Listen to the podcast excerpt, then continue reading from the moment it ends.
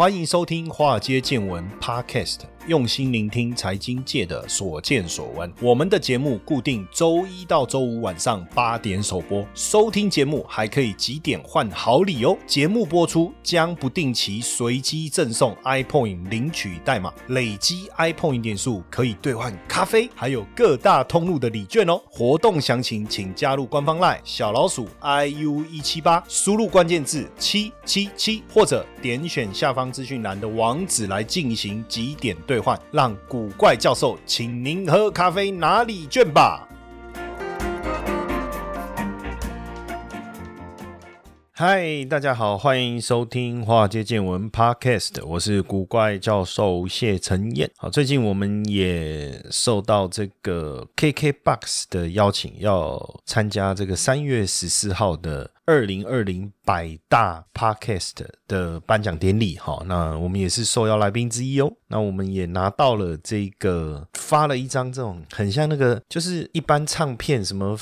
嗯，有几张不是会有一个唱盘嘛？什么白金唱盘还是什么这一类的？就是拿到一张黑色的，我这几天会再发到脸书给大家看一下，蛮骄傲的哈，蛮骄傲的。OK，很有趣，那也让我们愿意，就是说有这个动力哈，更努力的来制作更多这个有趣的标题，对大家有帮助的内容来跟大家分享。好，最近特斯拉的股价呢，相当的不稳定哦，尤其是这段时期也出现了蛮大的一个修正哦。那到底特斯拉在跌什么？哈，这个彭博啊，根据消息来源引述啊，说特斯拉向这个加州佛利蒙电动车的组装厂员工表示啊，哈，这个厂在二月二十号到三月七号要暂停 Model 三的生产。哎，奇怪呢，所以之前特斯拉说全球晶片短缺会影响营运，哎，真的是哦，也影响冲击了哈。那再加上这个货物积压在港口啊，暴雪这些。干扰啊，地面的运输啊，所以特斯拉也面临了供应链的一个挑战哦。当然，这个呃零组件的短缺啊，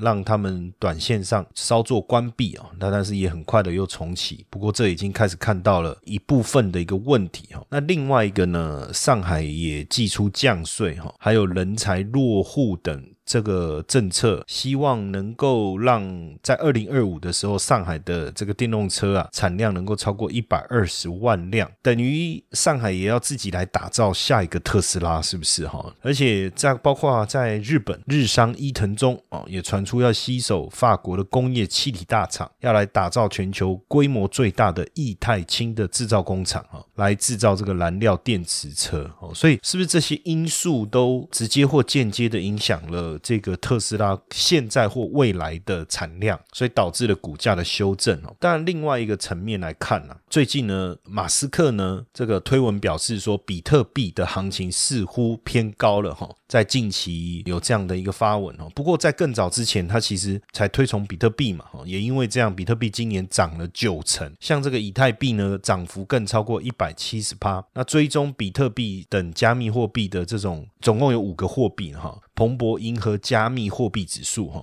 彭博银河加密货币指数，这个是追踪比特币在内五种货币行情的一个加密货币指数哦，也涨幅也超过一百二十趴哈。那所以美国银行在二月份呢，根据全球经济能资产配置调查，做多比特币啊，成为全球最拥挤的交易，所以跟科技股的铺险跟美股空头是并列的哈。那当然在。这主要都是因为特斯拉的买进，马斯克的推文啊，有很大的一个效果。但是，呃，因为比特币的修正啊，也让特斯拉哈，除了我们刚才前面一开始讲到这几个因素，我觉得比特币修正也是一个因素哈，也让特斯拉的股价在一月二十五号其实最高有超过九百块，到了二月二十三号最低跌到六百一十九，这样的跌幅高低差已经超过三十趴了。以收盘价来看的跌幅也超过二十趴，算不算已经符合熊市的定义呢？所以。在德国就有投资人已经开始这个卖出特斯拉，把他的这个现金拿回来，因为他说特斯拉在一月买进价值十五亿美元的比特币，可能造成反效果。那巴克莱银行也分析说，特斯拉在这个 Reddit 的讨论版华尔街压住的声量也下降了，是不是表示大家对特斯拉的兴趣也开始下滑？而且从本一笔估算来看呢，以特斯拉未来十二个月获利所估算的本一笔高达一百六十三帕哈，算是估值相。当相当的高。那现在在华尔街的眼中呢，特斯拉投资了十五亿美元的比特币之后，哦，实际上大家认为特斯拉就跟比特币整个联动起来了嘛？因为特斯拉对比特币的铺险增加了，所以一旦比特币出现修正，大家也会担心特斯拉的基本面哦，这个是不是也是导致特斯拉股价下跌的一个原因哦？那甚至华尔街呢，把特斯拉跟比特币还有 ARK 三个呢归类为叫风险群聚哦，风险群聚为什么什么呢？因为比特币跌导致特斯拉下跌，那一旦这样也影响了 ARK 的绩效，因为 ARK 有投资特斯拉跟比特币嘛，那所以在这样的情况下，那投资人又抛售 ARK，这样是不是会导致 ARK 又持续减码特斯拉跟比特币呢？会不会因此而陷入了恶性循环？这个是大家担心的一个原因哦。而且呢，最近呢，特斯拉似乎也 bug 频频出现，因为最近这个大家如果开特斯拉的时候，你如果在导航念说开源路土托鱼羹，哎，就发现呢，导航就会突然宕机，就出现黑屏哦，黑画面了哈。为什么呢？就是因为这个语音辨识里面呢，它没有办法显示有鱼字旁的土。那连这个林志颖也做了测试，也确实出现，不论是开源路土托鱼根，还是这个这个和平东路土托鱼根，反正都会出现黑画面。但是如果你说要去麦当劳，它就正常，当然没有影响到驾驶上面的安全。可是确实啊，就 所以如果要要闹你坐朋友的车，然后他开导航，就跟他他说要去开源路土托鱼羹，那他就会黑画面宕机。而且最近包括也有网友说，特斯拉开到无人墓地的时候，侦测器既然就是这个一个大陆的网友，他说他在 TikTok 上的影片啊，他就说，哎，他开到无人无人的墓地哦，可是车辆却检测说到处都是人，哎，这个很吓人的，对不对？还有包括特斯拉进入隧道的时候，荧幕上面显示旁边有一台巴士，可实际上驾驶人看是没有车啊，吼，没有车，所以这个蛮吓人的，蛮吓人的。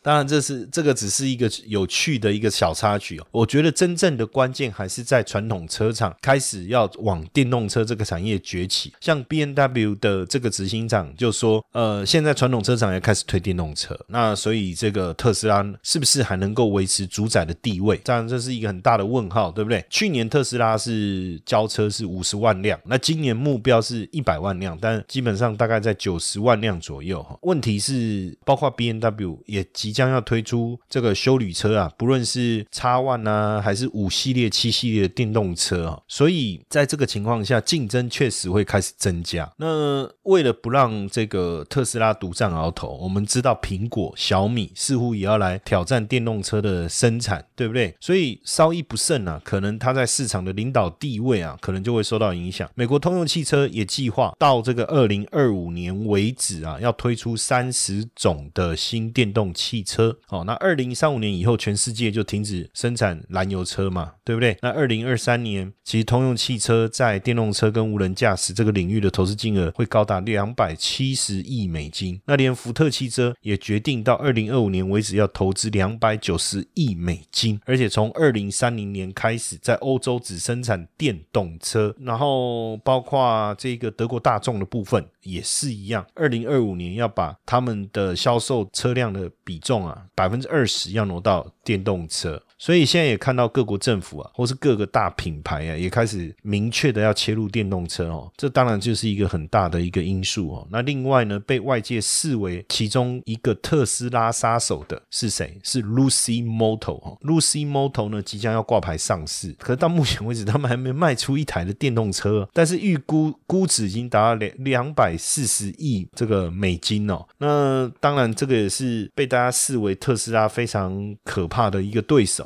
那这个是由前特斯拉工程师哦，前特斯拉工程师领军的哈，Lucy Moto 成立在二零零七年，是由这个前特斯拉的首席工程师 Peter Rawlinson 共同创办的哈，他当时也带领过 Model S 的开发，所以之前 Lucy 所发表的第一款产品叫 Lucy Air，就常常被 Model S 来做比较。那这一款 Lucy Air 呢，要卖多少钱？十六点九万，算是高档车，可是续航力呢，可以达到多少？八百公里，零到一百加速不到二点五秒，而且不论充电速度还是用电的效率都胜过特特斯拉，应该很快就可以量产哈，很快就可以量产。那所以跟特斯拉来比啊，虽然 Lucy 的规模比较小，但是外界的关注度啊，确实不断的上升。而且 Lucy 在去年十月发布了 Lucy Air 的售价以后啊，马斯克也马上调降 Model S 的价格。那从今年来看呢，调降这件事情啊，变得很很 tricky。为什么？因为特斯拉今年第十三度降价哈，在日本哈，在日本，那日本的 Model 三已经降了二十四趴。那特斯拉全球多次降价，日本降幅最大。今年特斯拉已经降了十三次，那包括日本啊、中国、美国、德国、法国都多次降价。那当然，成本下降是它一个可以降价的一个因素了哈。但另外一个是不是也为了刺激这个买气哈？为了刺激买气，所以大家也会开始担心说，你持续的降价对你的盈利会不会产生影响？呃，我们就看说第四季啊，它的毛利率哈，跟第三季相比啊，确实下降了四个百分点。那当然，这个呃，目前追踪特斯拉的分析师啊，有三十三趴是还是给予买进的平等，给予买进的评级哈，有三十三趴。但是道琼成分股呃，含买的却是五十七趴，所以相对来讲，大家也开始是不是也开始改变对特斯拉的看法？而且呢，在日本它也受到很大的挑战哦，因为特斯拉去年在日本卖不到两千辆，而且跟它全球五十万辆的这个比例来看呢，真的是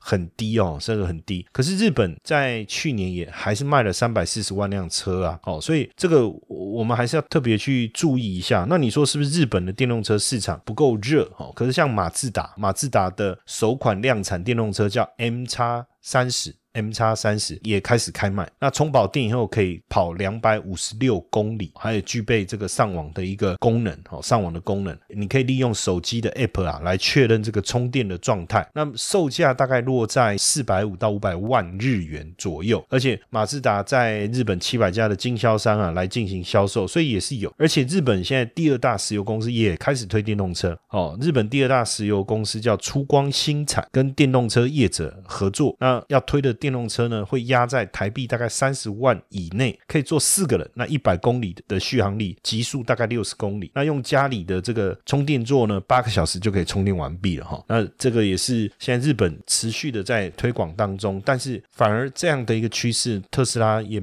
没有跟上，这个也是大家开始思考的一个问题了哈。那特斯拉在日本大降价哈，那在中国在之前砍价砍了十五次，那到底有没有抢到电动车的一个市场的？订单，比如说有没有抢到未来的订单，有没有抢到小鹏的订单哦？那基本上中国电动车的这些品牌，当然对 Model Y 其实确实有这个警觉性哦，因为在去年二零二零年一开始，Model Y 就价格就调降到十六万开来开卖，很像是投下了一个定期炸弹哦，定期炸弹。那所以也影响了像 B N W 当时的这个 i X 三就直接降了七万美人民币哈，那等于是正式开战了哈，正式开战。那当时。也确实，这个大家都排队嘛。我们当时也有，我们看到媒体也在讲说，哎，哇，这个一降价，这个都排队哈，排队去等的要来这个买这个特斯拉这一台车哈。不过成长曲线到底有没有持续的一个一个上升，也是大家所关心的。那基本上呢，比如说我们讲小鹏汽车好了，像小鹏汽车它的 P 五啊，也确实也要规划把定价把它拉低，就是希望能够往金字塔再稍微再往下的这个这个阶。段哦，那未来汽车的旗舰版 ET Seven 也打算把这些这个知名品牌啊，像 B N W 啊这一类的拉下神坛。那理想呢，也要在二零二二年哦再推这个新车。所以基本上大陆的市场，小鹏也好，未来也好，理想也好，确实也没有在怕的哈。大家开始拼什么？就是说拼续航力，然后拼充电的这个方便性也好。所以还是持续的在这个电动车这个市场啊，在拼斗。那在制造车。车子的这一块，大家也发挥了更多的想象力，然后也希望提供更多的这个功能。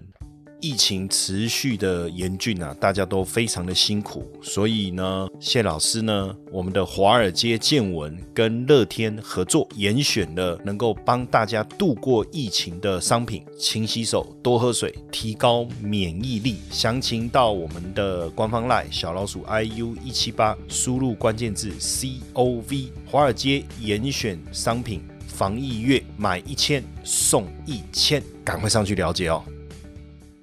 那从这个角度来看呢，特斯拉在去年把汽车价格调了十五次，才卖出了总共卖出了五十万辆。那马斯克今年的目标是八十万辆，那他的牌是不是还有的出？我们也不知道。但是呢，目前来看，这个中国的电动车这个新势力啊，还有结盟的状态啊，已经开始提升了。因为包含连阿里巴巴、百度，还有包括吉利汽车、富士康也通通要进入到这一个电动车这个领域来做这个竞争那所以电动车已经成为汽车产业发展的一个趋势，特别是这个，尤其是这个大陆，因为它是目前全球电动车最大的一个市场。那官方呢也提出了长期政策的扶持，把电动车列入“十四五”规划的一个重点项目，所以也开始有很多的业者开始要结盟。所以，我们从刚才讲的未来理想小鹏的这种崛起，到目前大陆业者的结盟，其实它产生了一些转变是什么？哈，比如说这个汽车的这些车企啊，就是我们讲汽车公司啊，开始找上这个网络的巨头或是电子制造业来结盟，像吉利汽车跟百度也来成立这个电动车，吉利跟红海成立合资企业，像这个汽车狂人李书福啊，他的吉利汽车啊，过去几年不是一直在并购吗？包括二零一零年并购了这个呃瑞典的 Volvo 有没有？然后二零一八年是收购这个宾士母公司将近十趴的股份。那所以它现在旗下有 Volvo、有宝腾这些知名的品牌，还有包括英国超跑莲花跑车，它也是它的大股东哦。所以它也积极在跟各车厂来合作，也投入自驾技术研发。它也希望跟百度合作，因为百度是投入自驾技术领域非常厉害的一家公司嘛哈。那又也找了腾讯去打造它的电动车的智慧座舱，所以你会发现哦，它在这个地方的企图心也很强，而且呢，也跟这个法拉第，我们的 Faraday Future 哦，Faraday Future 来合作，也投资了三到四千万美金哦。所以吉利汽车持续的这些大动作，就它已经站稳传统汽车产业的地位。再到跟各个这个新经济领域的这些龙头合作的这样的一个氛围来看呢，确实我们看到大陆的这些厂牌切往电动车的企图心哦，因为连这个上汽集团、上海汽车上汽集团也跟这个阿里巴巴要来合作，要来推全新的电动车品牌，叫智己汽车，智慧的智，然后己就是自己的己，智己汽车不是自己哦，智是智慧的智哈，智己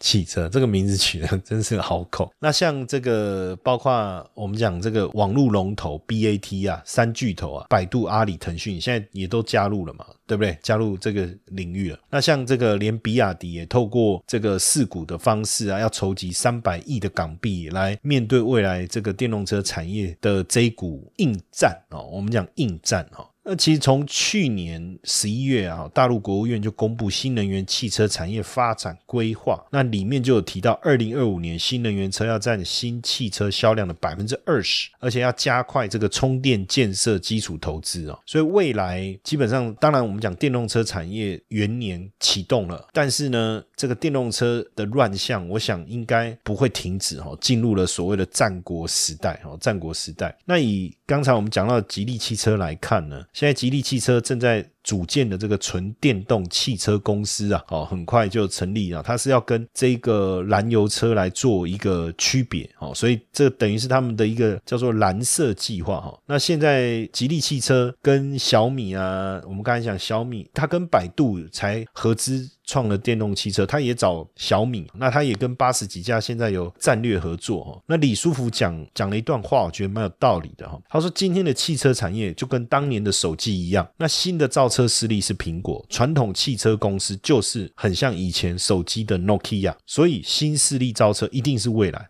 所以呢，吉利汽车往电动车这个领域走啊，其实并不意外哈，并不意外。那当然呢，它现在一方面呢主攻这个新能源汽车，一方面呢这个还是维持燃油车的一个市场，等于是它的这个两个策略哈。但是在这个传统车的部分呢，它也想办法做到节能，所以它等于同时掌握传统节能跟新能源汽车两个领域了。一个主打节能汽车，以混合动力车为主啊，因为这个是目前的主流车型，所以它不会一下。下子切到电动车，但是另外一个它也开始往电动车这个方向去面对市场未来的竞争哦。所以大陆电动车造车的这一个风潮现在如火如荼了。从之前的蔚来、小鹏、理想、法拉第哦，就 Friday Future 这个我们叫大陆电动车的四大天王哈。那包括连百度、小米也准备加入这个战局，吉利汽车也进来，也不甘示弱。所以未来确实电动车的市场是不是还能让特斯拉独占鳌头，甚至进入新的战国领域时代？哈，这个是我要跟大家呼吁的哈。我跟大家呼吁的。当然，在这方面的一个发展呢，大家现在也发现了另外一个非常重要的部分哈，就是在矿的部分。为什么呢？这个英国市场分析机构啊，最近发了一部报告啊，他说中国大陆现在跟非洲啊之间资源合作非常的紧密，呃，尤其是像这个刚果，这个就是刚果民主共和国，以前叫萨伊啊哈。他说他们这个对铜跟钴矿的控制呢，大幅度的增加。那因为大家也知道，做电动车铜非常的重要，因为里面有非常多的线路嘛，对不对？啊，还有钴矿，钴就是电池里面。我们之前有一集就特别跟大家分享华尔街见闻里面，我们有一集特别分享哈。大家如果没有印象，你可以回去划一下之前我们讲，你看那个题目啊，其实我们都有特别讲到哈，都有特别讲到，它针对这个钴的就是电池的部分哈。所以如果铜跟钴啊都被控制的话，那以后电动车的生产跟电池的矿产一旦被垄断的话，可能会给这个西方国家带来一些一些麻烦。我们去看大陆在这部分的一个企图心哦，因为这个大陆的外交部长他展开了非洲五国的访问哦，让民主刚果成为第四十五个加入“一带一路”哦倡议非洲国家哈，而且他送出了什么大礼？就是刚果欠大陆的两千八百万美元的贷款不用还。